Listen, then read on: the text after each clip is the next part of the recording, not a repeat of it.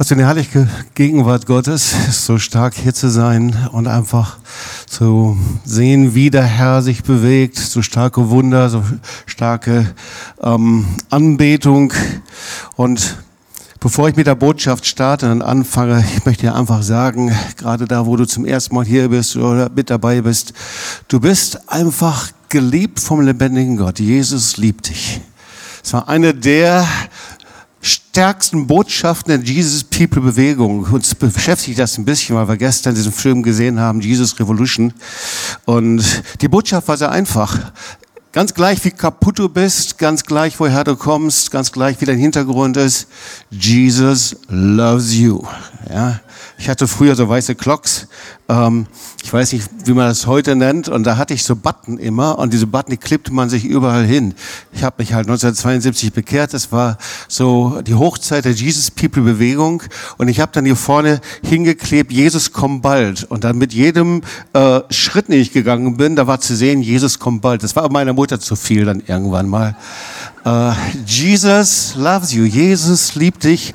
Und dann kam ziemlich schnell eine zweite Botschaft noch hinterher, nämlich die Botschaft, dass ähm, Jesus hat eine Bestimmung, einen Plan für dich. Das heißt, dein Leben ist nicht nur einfach so und du lebst es mehr recht und schlecht, und, äh, sondern Jesus hat einen Plan, eine Bestimmung für dich. Und dann kam noch eine weitere Botschaft dazu. Du lebst nicht nur für diese Zeit hier, sondern vielmehr gibt es einen göttlichen Termin. Und dieser Termin, das ist der Termin, den wir alle haben vom lebendigen Gott, indem er die, die ihn kennen und die mit ihm leben, das zuteilt, gemäß wie wir gelebt haben, uns ein Belohner ist. Das heißt also, er teilt es zu. Im Himmel wird es nicht so sein, dass du, so wie es früher mal so einen Film gab, du mit einer Harfe und dem Thron Gottes sitzt und Luja Sorki sagst und ständig dann Harfe spielen musst, sondern im Himmel gibt es sogar Städte, die zugeteilt werden und es gibt Bereiche und Berufungen. Das heißt, gemäß wie wir hier leben, hat der Herr einen ewigen Plan in seinem Reich für dich und für mich. So das Thema heißt Retter und Richter und mh, mm,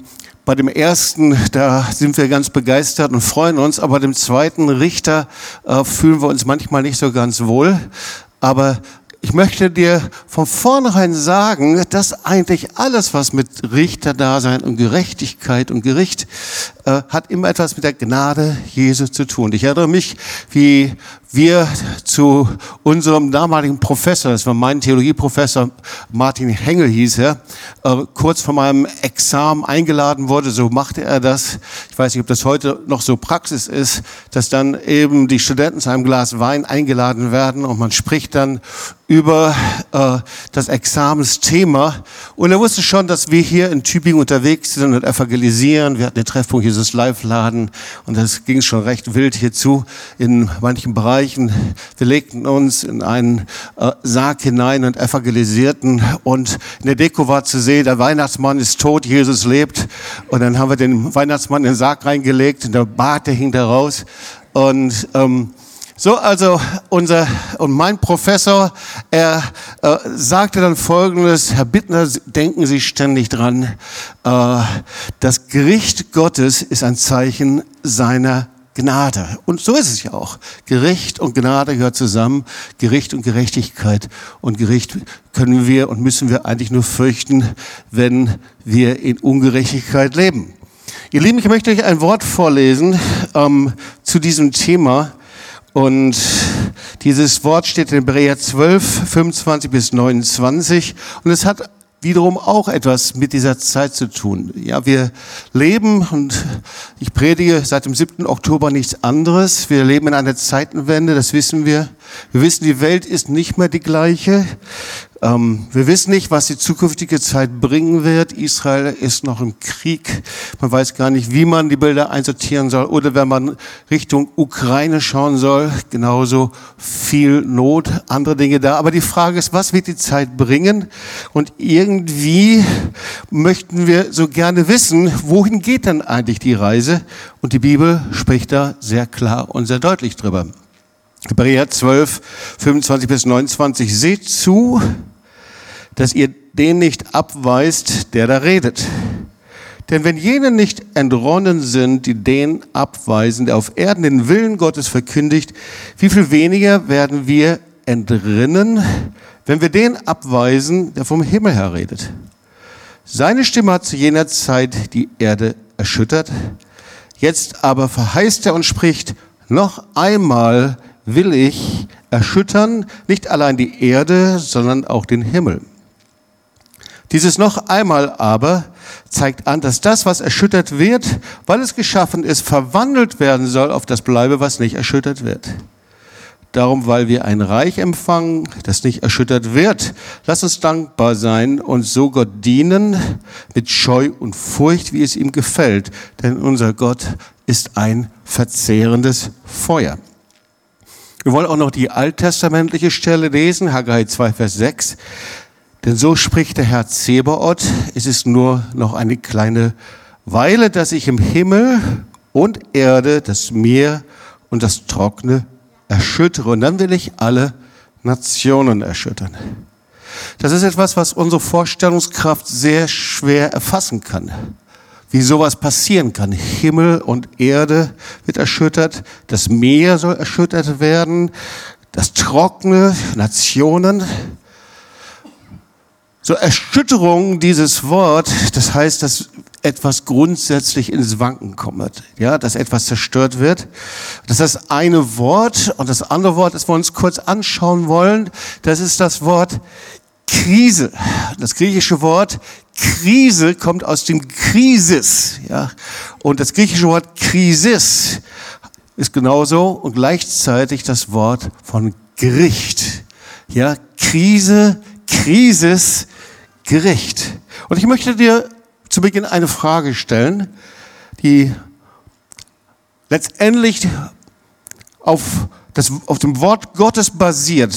Und die Frage lautet, glaubst du an das Gericht Gottes? Also meine Erfahrung ist, dass das das Thema ist, worüber meistens nicht so gesprochen wird.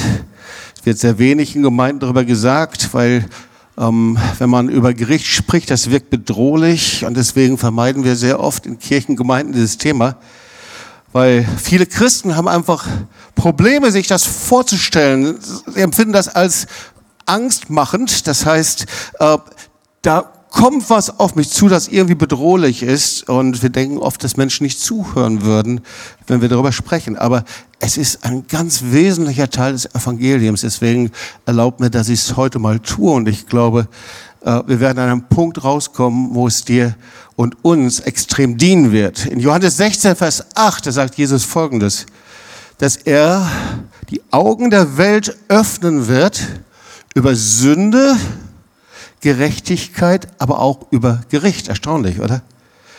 Und deswegen zuallererst noch mal zu überlegen, was Sünde ist. Manchmal sind wir so kompliziert irgendwie.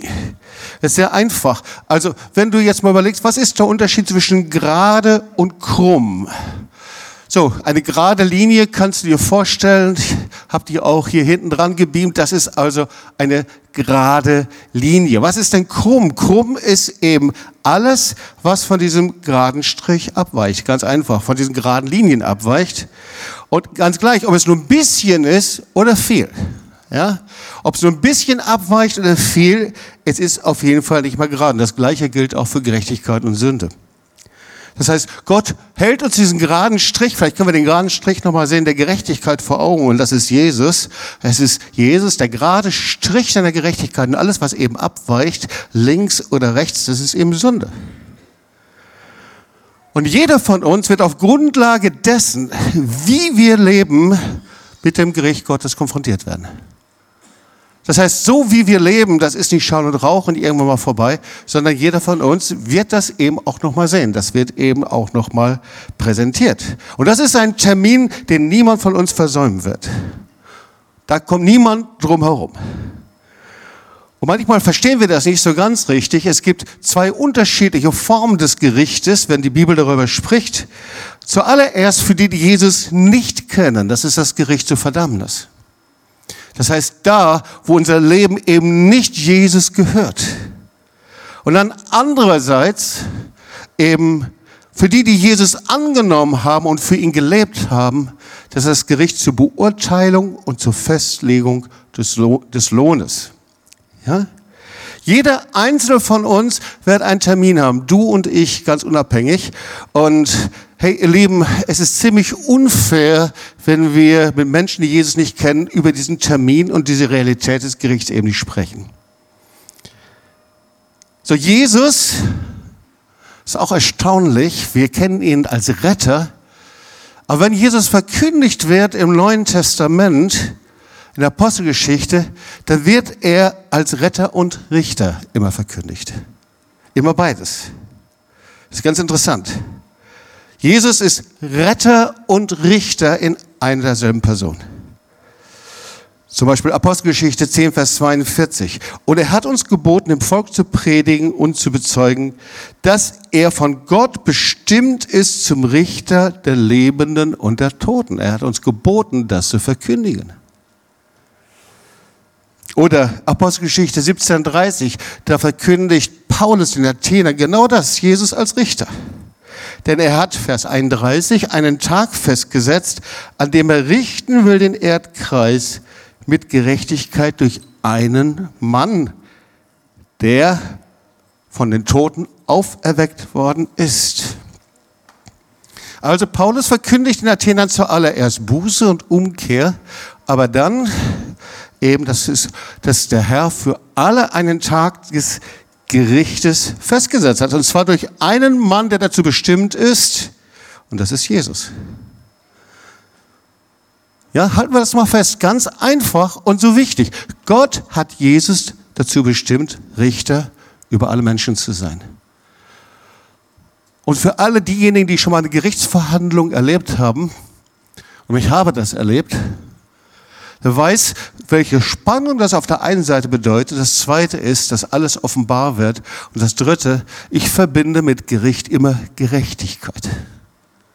Die Chance der Gerechtigkeit. Und das ist ein sehr starkes Angebot in einer westlichen Demokratie, aber wie viel mehr dann von Gott?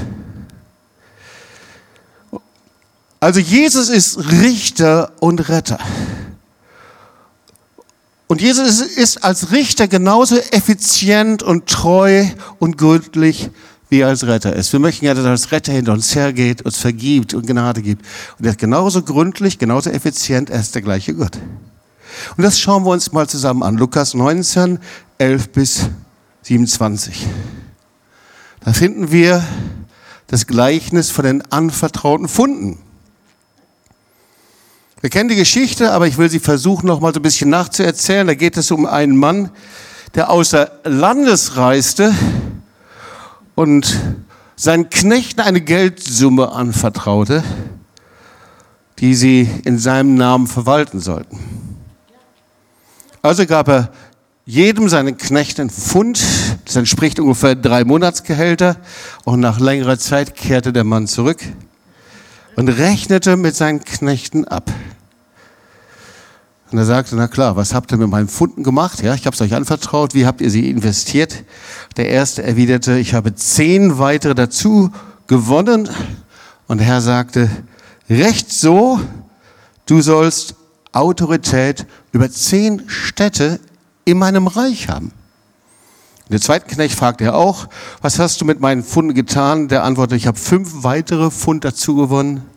Er hatte sie investiert. Der Herr antwortete, well done, gut so du sollst Autorität über fünf Städte in meinem Reich haben. Ja, wir erkennen hier also auch schon ein Prinzip, das ich gerade erwähnt habe. Je nachdem, wie treu wir Gott hier dienen, wird uns ein Autoritätsbereich im kommenden Zeitalter, in der kommenden Zeit zugeteilt werden. Interessant, oder? Meistens überlesen wir das. Es wird also niemand bevorzugt werden, sondern Gott schaut genau das, wie wir leben. Und das heißt, wie wir für Jesus leben und mit ihm leben und was wir in Heiligung leben und wie wir charakterlich leben, ist relevant für die Ewigkeit. Und da gab es noch einen Knecht, wir wissen das. Und der hatte mit seinen anvertrauten Funden überhaupt nichts angefangen. Er sagte seinem Herrn, ich hatte Angst vor dir, deshalb habe ich das Fund versteckt. Hier hast du es, ich gebe es dir zurück. Und der Herr erwiderte, du böser und fauler Knecht. Wow, das müssen wir uns auch nochmal näher anschauen. Das heißt, wusstest du, dass Faulheit böse ist? Dass Gott Faulheit böse nennt? Ja, also das wissen wir ja. Hey, wenn jemand sein altes Leben noch nicht losgeworden ist und ertrinkt oder betrügt oder lügt, ey, da muss was passieren, oder? Ohne Zweifel, ganz dringend. Ja, Seelsorger muss her, Begleitung, Hilfe, therapeutische Hilfe, wie auch immer. Aber hier spricht die Bibel über Faulheit. Also er meint damit nicht die Action, sondern er meint die geistliche Faulheit. Er meint diese Faulheit, ich höre auf, einfach in meiner Beziehung zum Herrn zu leben, das Wort Gottes zu nehmen, zu beten, Zeit mit ihm zu haben. Die Dinge, worüber Gott sowieso schon gesprochen hat, die er dir anvertraut hat. Es geht nicht über die Dinge, die du nicht tun kannst, sondern es geht über die Dinge, worum der Herr dich schon gebeten hat und die du aufgehört hast zu tun. Oder aber da, wo der Herr dir Dienste anvertraut hat, anderen zu dienen und dann hörst du auf, das zu tun, Menschen anvertraut, hinter Menschen herzugehen. Ob das im Kleinen oder im Großen ist, ob das Putzen ist, Technik ist, Predigen, das ist ganz gleich. Das ist schon heftig, oder? Am liebsten würden wir die Seite rausreißen aus der Bibel. Das passt nicht zu dir, mein, mein Bild von der Liebe Gottes. Aber das steht hier. Gott schaut schon an, wie wir in der heutigen Zeit leben, wie wir mit ihm umgehen. Aber wir schauen uns nochmal das Ende des Gleichnisses an. Lukas 19, 20 bis 27. Und da den letzten Teil. Ab Vers 24. Und er sprach zu denen, die dabei standen, nehmt das Pfund von ihm und gebt es denen, der zehn Pfund hat. Und sie sprachen zu ihm, Herr, er hat doch schon zehn Pfund. Ich sage euch aber, Wer da hat, dem wird gegeben, von dem aber der nicht hat, wird auch das genommen werden, was er hat. Und dann Vers 27. Doch diese meine Feinde, die nicht wollten, dass ich über sie herrsche, bringt her und macht sie vor mir nieder. Herr, das kann doch nicht Evangelium sein. Oder mein Bild von dir ist doch völlig anders. Ihr Lieben, wir haben manchmal so ein Bild von uns, so ein humanistisch-liberales Gottesbild, das nicht in das Wort Gottes hineinpasst und das wegnimmt, was der Herr eigentlich uns sagen möchte. Also dieser Mann, der wegging, der steht für Jesus. Und die Bürger, die schickten ihm eine Nachricht hinterher, sagen, wir wollen nicht unter deiner Herrschaft leben, Jesus. Du willst, wir wollen nicht, dass du über uns regierst. Und das, was Jesus sagt, am Ende des Gleichnisses, Vers 27, sie wollen nicht, dass ich über sie regiere, sie wollen ohne mich leben und sie müssen deswegen die Konsequenzen dafür tragen. Darum geht es. Das ist Gericht. Wir sehen, der Richter ist genauso gründlich wie treu. Jesus ist Retter, Erlöser, Heiler, voller Liebe, voller Gnade, aber er ist auch Richter. So wie wir leben, ist das nicht Schall und Rauch und verduftet irgendwann, sondern so wie wir leben, wird uns das vom Richter wiedergespiegelt werden. Und er ist der Belohner, er ist derjenige, der segnet, aber genauso der uns sagt, dass das, wie wir leben, eben auch Resultate in der Ewigkeit hervorbringen wird. Was kann dann jetzt erschüttert werden? Wir haben über diese Erschütterung gesprochen. Und die Bibel sagt, nichts, was erschüttert werden kann, wird einer Erschütterung entgehen. Wir sollten uns das nochmal genau anschauen. Und da ist das bekannte Gleichnis von den zwei Häusern, Lukas 6, 47 und 49. Ich sage nochmal diesen Satz, ich glaube, wir haben ihn noch nicht richtig erfasst. Erschütterung ist nicht, äh, das eine sind diese Wellen und die Bibel spricht von den Wehen, die immer stärker werden, aber letztendlich Erschütterung hat eine Dimension, die wir kaum erfassen können. Es wird nichts geben, was der Erschütterung entgehen kann. Und darüber spricht das Gleichnis. Ich möchte das auch lesen. Wir kennen das Gleichnis der zwei Häuser. Wer zu mir kommt und hört meine Rede und tut sie, ich will euch zeigen, wem er gleicht. Er gleicht einem Menschen, der ein Haus baute und grub tief und legte den Grund auf Fels. Als aber eine Wasserflut kam, da riss der Fluss an dem Haus und konnte es nicht erschüttern, denn es war gut gebaut. Wer aber hört und nicht tut, der gleicht einem Menschen, der ein Haus baut auf der Erde ohne Grund zu legen. Und der Fluss riss an ihm und es fiel gleich zusammen. Und der Einsturz des Hauses war gewaltig. Wollen wir uns mal die Geschichte kurz anschauen. Also achte darauf, beide Häuser haben die gleichen Prüfungen. In beiden Häusern passiert das Gleiche. An beiden Häusern, sie erleben eine Sturzflut, eine heavy, heftige Flut. Beide erleben das Gleiche.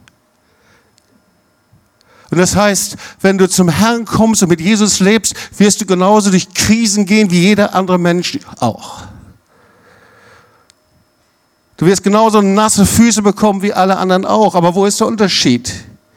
Der Unterschied ist, der eine baute eben auf ein festes Fundament, auf einen Felsen und der andere eben nicht.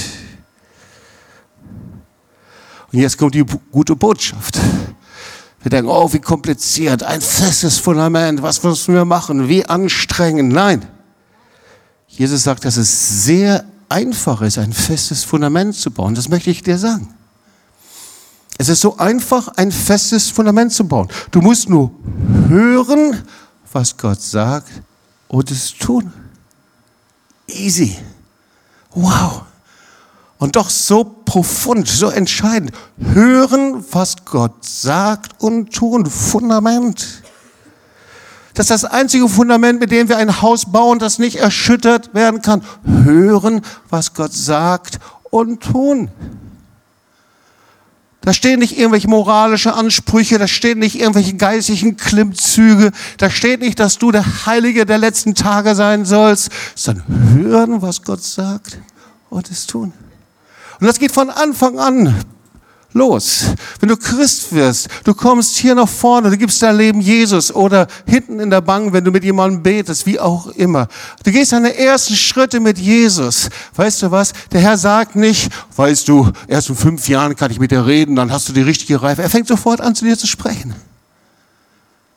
Wie ein Vater mit seinem Kind. Und du hörst und du tust. Und wenn du fünf Jahre mit ihm unterwegs bist, dann spricht er etwas anders mit dir. Und wenn du zehn Jahre, 15 Jahre unterwegs bist, spricht er wiederum anders. Aber es hört nie auf. Hören, was Gott sagt. Und viele bleiben dann stehen und sagen, ich höre, was er sagt, und es tun es nicht. Und wundern sich, dass Gott aufhört zu sprechen. Weil er kann nur sprechen, wenn wir das tun, umsetzen, wo man uns bittet. Also alles, was nicht auf das Hören und Tun des Wortes Gottes aufgebaut wird, wird erschüttert werden. Wir wollen uns mal einige Punkte anschauen, die erschüttert werden können. Und ich versuche da nicht spekulativ zu sein, sondern sehr nüchtern einfach die Dinge darzustellen.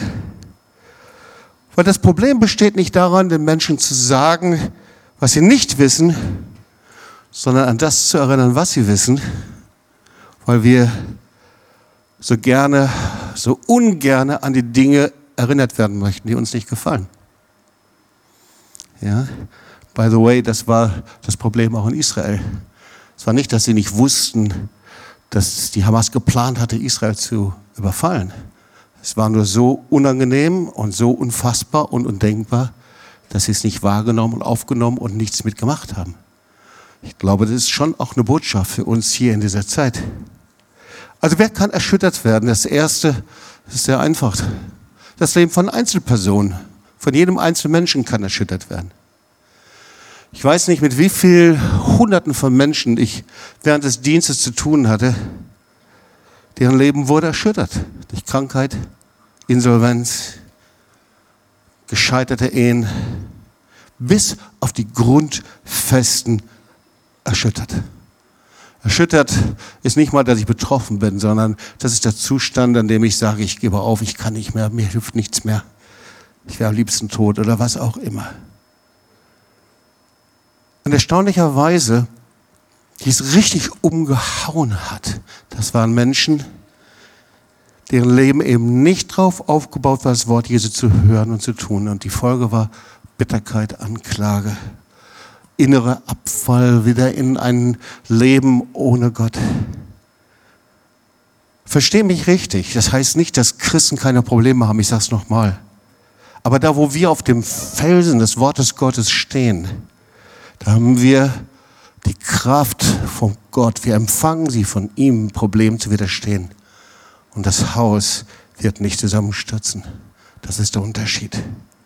Das zweite ist, das Leben von Familien kann erschüttert werden. Das wissen wir alle. Jesus sagt, dass jedes Haus oder jede Stadt oder jedes Reich, das mit sich selbst uneins ist, nicht bestehen kann. Matthäus 12, Vers 25. Will das kurz lesen. Jesus kannte aber ihre Gedanken und sprach zu ihnen, jedes Reich, das mit sich selbst uneins ist, wird verwüstet. Und jede Stadt oder jedes Haus, das mit sich selbst uneins ist, wird nicht bestehen. Also das heißt, das Haus steht für die Familie. Jede Familie, die eben nicht darauf gegründet ist, das Wort Gottes zu hören und zu tun, ist dann eine Familie eben, in der es keine Einheit gibt, Frieden ist. Diese Familie kann erschüttert werden und sie wird erschüttert werden. Und um da ganz klar zu sein, wir leben in einer Gesellschaft, in einer Zeit, in der von Familie kaum noch gesprochen wird. Es wird so mit der Familie umgegangen, als ob es irgendwo äh, auf den Müll der Gesellschaft gehören würde, aber das ist es eben nicht. Eine Gesellschaft ist das Spiegelbild der Familie, weil Gott hat Familie erfunden. Das Hauptproblem und einer der wichtigsten Hauptprobleme der Gesellschaft ist das Scheitern zerbrochener Familien. Und ich bin so dankbar für den Kinderdienst und Familiendienst, für unseren Kinderpastor, den wir haben. Eddie, du machst einen Hammerjob. Ja. Warum? Weil wir es überall sehen, weil wenn Kinder aufwachsen ohne Liebe und ohne Fürsorge der Eltern und ohne auch Erziehung und Disziplin in einer richtigen Art und Weise aus Liebe herausgekommen, dann werden sie verwahrlosen. Und ich glaube, jeder, der in der Kita arbeitet oder irgendwo in der Schule, der weiß, wovon ich spreche und rede. Und verwahrloste Kinder, die werden zu Rebellen, zu Menschen und können zu Menschen werden.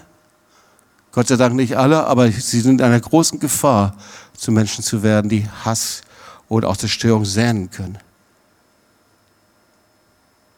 Der dritte Punkt, was erschüttert wird, sind jede Institution.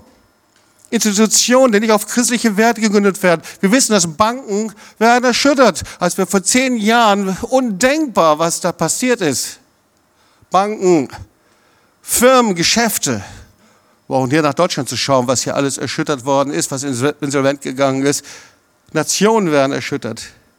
Und wir haben die Neigung, dass wir darin unsere Stabilität suchen. Und ich bin total dankbar für das, was Gott uns in unsere Nation gegeben hat bin dankbar für Sozialsysteme, Gesundheitssysteme. Aber es kann erschüttert werden, wir sehen das. Das ist nicht die eigentliche Stabilität.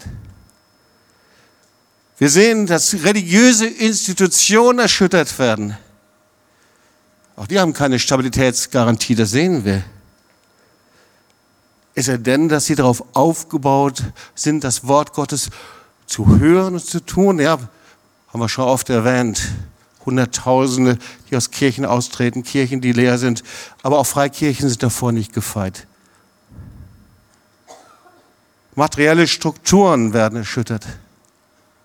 Häuser, die zusammenstürzen. Ich glaube, das eindrücklichste Bild, das meine Generation nicht vergessen wird, ist 9-11, das World Trade Center, wie es zusammengebrochen ist. Jeder kann genau sagen, wo er in der damaligen Zeit war und wo er es gesehen hat. Ein Hochhaus, das steht für Stabilität und für Wirtschaft, bricht einfach zusammen und zerfällt Staub. Könnten über so vieles sprechen. Waldbrände in Kalifornien. Ähm, wer hätte das gedacht vor 10, 15 Jahren, dass ganze Häuser, ganze Dörfer in Kalifornien abbrennen? Und das Wort Gottes sagt, und Himmelskörper werden erschüttert werden, Matthäus 24, Vers 29. Sogleich aber nach der Bedrängnis jener Tage wird die Sonne sich verfinstern und der Mond seinen Schein verlieren und die Sterne werden vom Himmel fallen und die Kräfte der Himmel werden ins Wanken kommen. Alles, was erschüttert werden kann, wird erschüttert werden. Und ist das nicht erstaunlich? okay, das mit den Himmelskörpern, ich bin gespannt, wie das sein wird. In einer dramatischen Weise, der wahrscheinlich, wie wir es uns nicht vorstellen können. Aber ist das nicht interessant, dass das meiste, worüber wir sprechen, das passiert jetzt schon? Das passiert gar nicht in der Zukunft. Da sind wir mittendrin, das passiert in der Realität. Das ist heute schon Realität, ihr Lieben. Aber es gibt eine gute Botschaft. Nämlich der Autor des Hebräerbrief, der sagt, dass wir ein Reich haben, das unerschütterlich ist. Uh. Wir haben ein Reich, das unerschütterlich ist. Na, boah. Und die Frage ist, wo ist mein Reich und was ist das für ein Reich? Auf welche ich möchte dich das fragen. Unerschütterliche Sache setzt du dein Vertrauen? Was ist dein unerschütterliches Reich? Wir kommen zum weiteren Punkt, wenn wir uns diese Frage näher anschauen. Und das sieht folgendermaßen aus. Zeiten der Erschütterungen und ich glaube, da seid ihr einverstanden, sind Zeiten der Krisen. Ja, Zeiten der Erschütterung sind Zeiten der Krise, der Krise. Und damit, Krise, habe ich euch vorher erklärt, ist eben auch ein Wort für Gericht, immer auch Vorboten des Gerichts. Und da wollen wir uns mal Offenbarung 6, Vers 14 anschauen. Ein, ein starkes Wort, ein dramatisches Wort, unvorstellbar, wie das passieren wird ich weiß es nicht, gigantische Veränderung im Himmel und auf der Erde. Offenbarung 6, Vers 14. Und der Himmel schwand dahin wie ein Buch, das zusammengerollt wird. Und jetzt, und jeder Berg und jede Insel wird von ihrer Stelle gerückt. Also nicht so kleine Urlaubsinseln. Die Inseln werden von der Stelle gerückt. Und der Himmel schwand dahin wie ein Buch, das zusammengerollt wird. Und die Könige der Erde und die Großen, die Obersten, die Reichen und die Mächtigen und jeder Sklave und Freie verbargen sich in den Höhlen und in die Felsen der Berge. Und sie sagen zu den Bergen und zu den Felsen, fallt auf uns, verbergt uns vor dem Angesicht dessen, der auf dem Thron sitzt und vor dem Thron des Lammes. Denn gekommen ist der große Tag ihres Zorns und wer mag zu bestehen? Also zuallererst hier wird der Tag des Gerichts beschrieben und was wir hier sehen ist, da wird kein Unterschied mehr gemacht zwischen reiche, mächtige, arme, unbeachtete, erfolgreiche, nicht erfolgreiche, Könige, Sklaven, kein Unterschied. Jeder Mensch steht so wie er ist, alleine vor Gott. Und hier wird etwas beschrieben, und zwar nicht Menschen, die Jesus kennen, sondern hier wird etwas beschrieben, nämlich Menschen, die eben in Sünde und Schuld leben. Deswegen haben sie so Angst. Menschen, die gerettet sind, die erlöst sind, die brauchen keine Angst vom lebendigen Gott haben. Sie werden Jesus entgegenrennen und sich freuen und sagen, Meister, endlich bist du da. Aber hier wird etwas beschrieben, was anders ist. Menschen, die ohne Erlösung, ohne Rettung sind. Und es gibt eins, was der Mensch mit Sünde nicht ertragen kann. Vor dem Angesicht Gottes zu stehen. Und das Licht Gottes, die Herrlichkeit Gottes kann ein Mensch mit Sünde nicht ertragen. Und das ist sogar schon im Gottesdienst.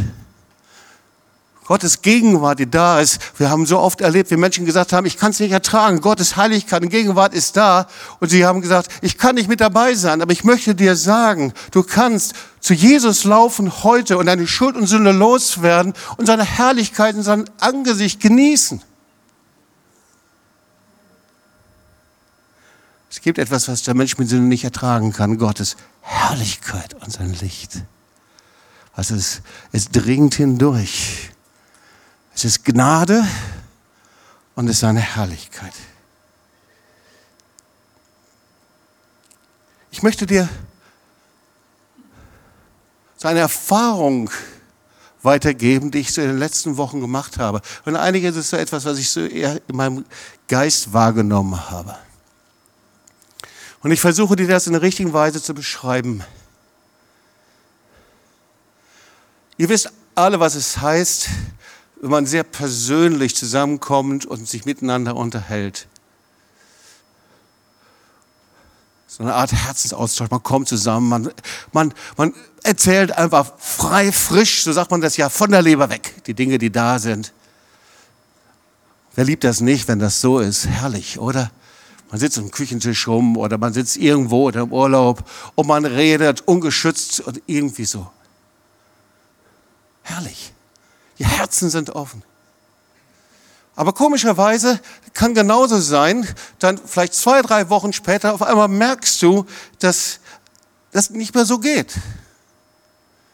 Irgendwas, in irgendeiner Instanz war da, dass sich irgendwie so ein bisschen zugegangen ist, ein bisschen mehr geschützt, ein bisschen mehr, man redet nicht mehr über alles, nur noch Teilbereiche, man überlegt nur, was man weitergibt und was man nicht weitergibt. So wie eine innere, ganz leichte Distanz nach außen braucht man das gar nicht so wahrzunehmen. Und es kann sogar sein, du bist ein Kommunikator ohne Ende. Ja, du lachst und bist gut drauf und was weiß ich alles.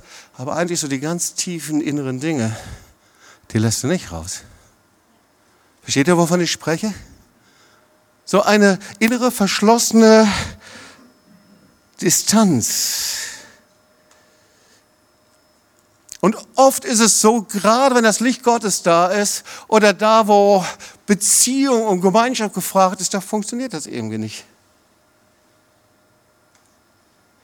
Und da wollen wir uns mal anschauen, woher das kommen kann. Was ist da die Wurzel? Ähm, das Wort Gottes spricht davon, dass wir in einer Zeit leben, in der unser Christsein immer mehr, ich nenne es mal so, kontaminiert wird. Weißt du, was kontaminieren ist? Manche von euch haben diesen Unfall von Tschernobyl noch vor Augen. Diese riesige Giftgas, Atomwolke, ähm, die über, von Tschernobyl ausgegangen ist, in die Wälder sich verteilt hat, in der Ukraine und dann nach Weißrussland bis hierhin gekommen ist. Und eine Sache durfte man auf jeden Fall nicht. Man sollte nicht, bis heute nicht, in die Wälder gehen und Pilze suchen. Und diese Pilze essen. Suchen darfst du sie noch, aber essen nicht. Warum? Weil die Pilze kontaminiert sind, vergiftet sind befallen sind, infiziert sind. Das heißt, kontaminiert sein. Und davon spricht 2 Timotheus 3, 1 bis 5. Ich möchte das kurz lesen. Das aber wissen, dass in den letzten Tagen schwere Zeiten eintreten werden. Und da haben wir sofort, ja, oh, das Kreuz und die Last und schwer, schwer, ist alles so schwierig. Und eigentlich steht da, dass in den letzten Tagen Zeiten der Belastung und des Stresses eintreten werden. Hallo, gibt es hier einige vielleicht? Ja? Denn die Menschen werden selbstsüchtig sein, und jetzt kommt der ganze Katalog, geldliebend, prahlerisch, hochmütig, Lästerer, den Eltern ungehorsam, undankbar, unheilig, lieblos, unversöhnlich, Verleumder, unenthaltsam, grausam, das Gute nicht liebend, Verräter, unbesonnen, aufgeblasen, mehr das Vergnügen liebend als Gott, die eine Form der Gottesfurcht haben, deren Kraft aber verleugnen. Und von diesem wende dich ab. Boah, was ist das für ein Katalog? In der letzten Zeit wird eine Zeit der Kontaminierung sein. Das heißt, Christen, die in der Nachfolge sind, werden immer mehr, wenn sie nicht aufpassen und eben nicht die richtigen Maßnahmen ergreifen, werden sie kontaminiert von diesem Spirit hier, der hier beschrieben wird. Wir werden uns gleich noch ein paar Punkte anschauen, aber die Frage ist, was fasst das alles zusammen? Wenn wir uns die ganzen Berichte anschauen über Gericht und Gerechtigkeit und Termin vor, vom Herrn, was ist der Charakter, der alles zusammenfasst und der am meisten den Zorn Gottes hervorruft, ihr Lieben? Das ist sehr einfach. Das ist Stolz und Hochmut. Wenn du es zusammenfassen willst, ist es einfach Stolz und Hochmut. Und wir lieben es, den Film The Jesus Revolution anzuschauen und über die Jesus People zu hören. Aber weißt du, woran diese Bewegung dann gescheitert ist und nicht weitergegangen ist? Wegen Stolz und Hochmut.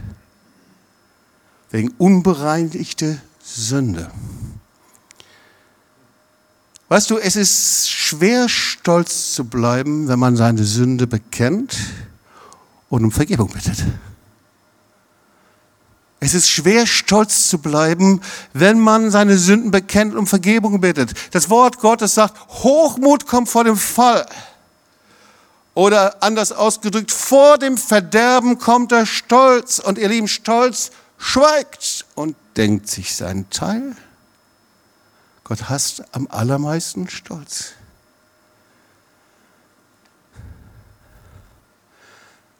Ihr Lieben, solange wir mit Jesus unterwegs sind und ihm folgen, mit ihm gehen.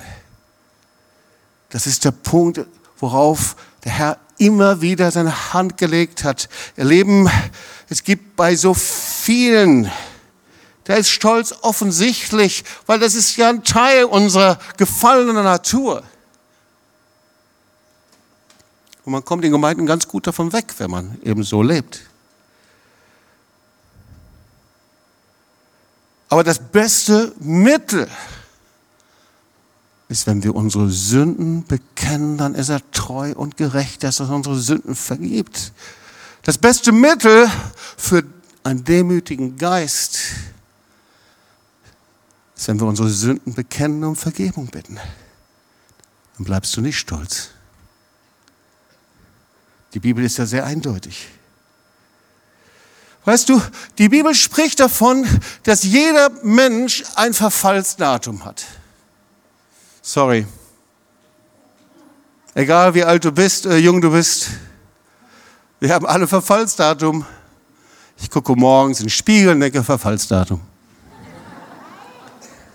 Das ist unumkehrbar. Das ist wie bei der Orange. Du hast eine Orange, du legst die Orange auf deinen Küchentisch am ersten Tag sieht sie noch herrlich aus, am zweiten Tag schon ein bisschen verknitterter, am dritten schrumpft sie schon, am vierten Tag stinkt sie und am fünften Tag denkst du, weg damit. Aber du kannst die Orange in einen Kühlschrank legen und dann kannst du das Verfallsdatum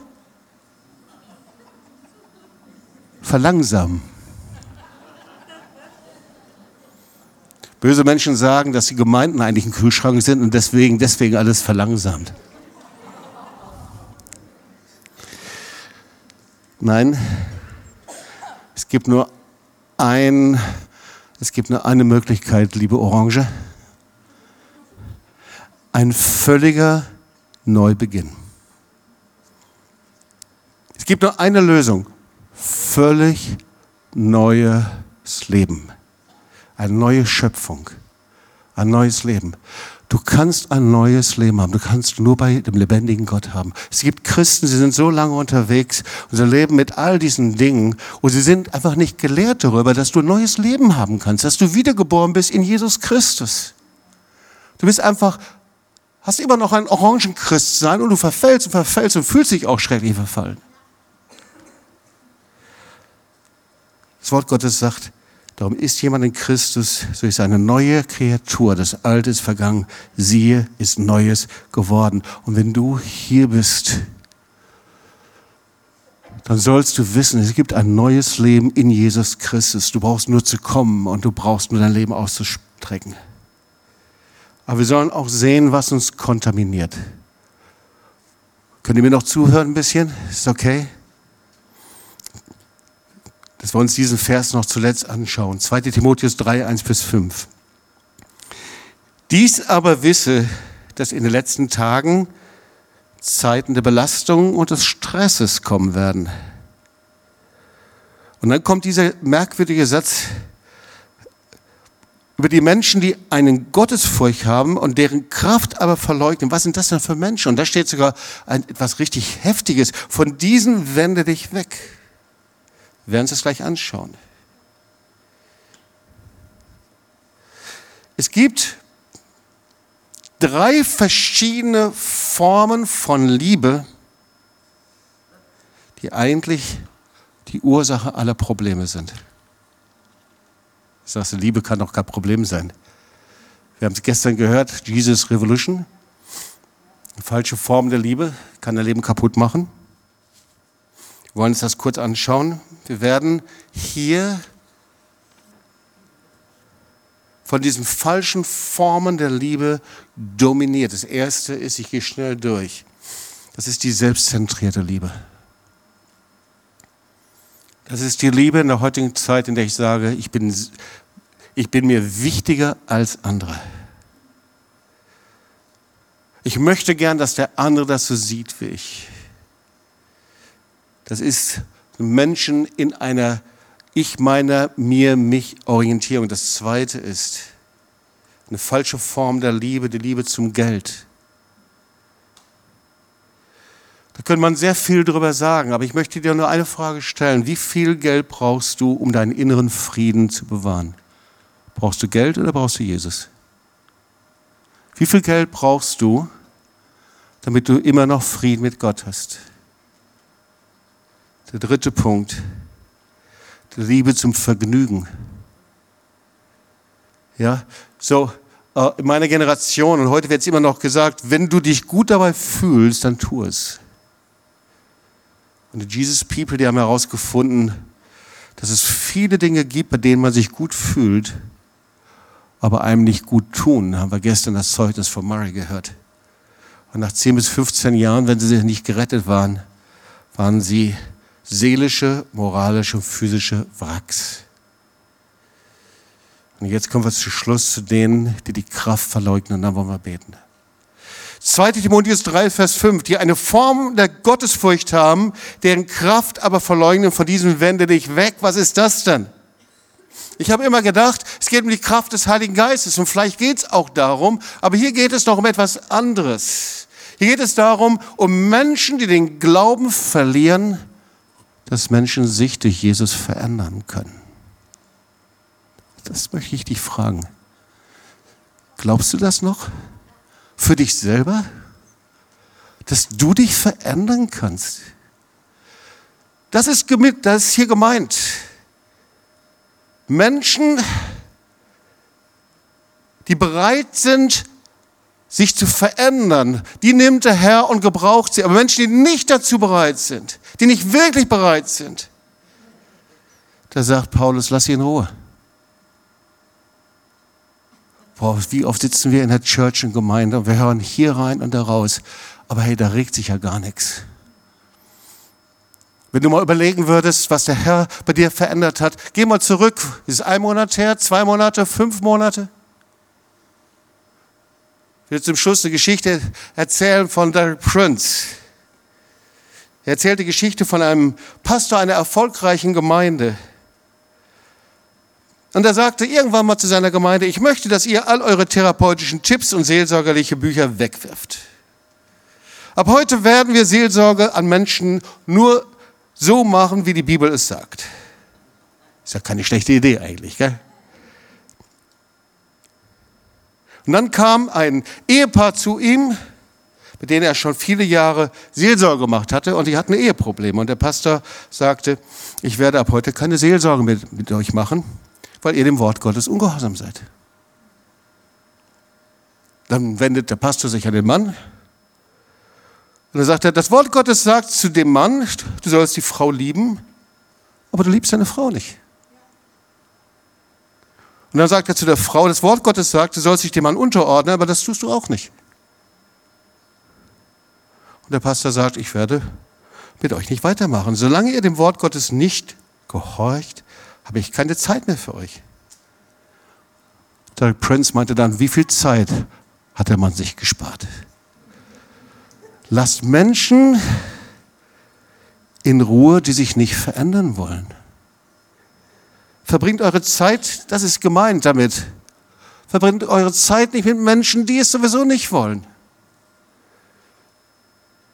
Wenn jemand so bleiben möchte, wie er will, dann lässt Gott dich in Ruhe. Wenn du so bleiben möchtest, wie du bist, Gott lässt dich in Ruhe. Aber warum soll ich dir dann dienen? Und warum sollen wir für dich beten? Und ich sage dir das, um dir es nicht zu unterstellen, sondern um dir die Frage zu stellen, darüber nachzudenken. Bist du bereit, dich verändern zu lassen? Jobs, hör zu, ich bin schon 54 Jahre alt.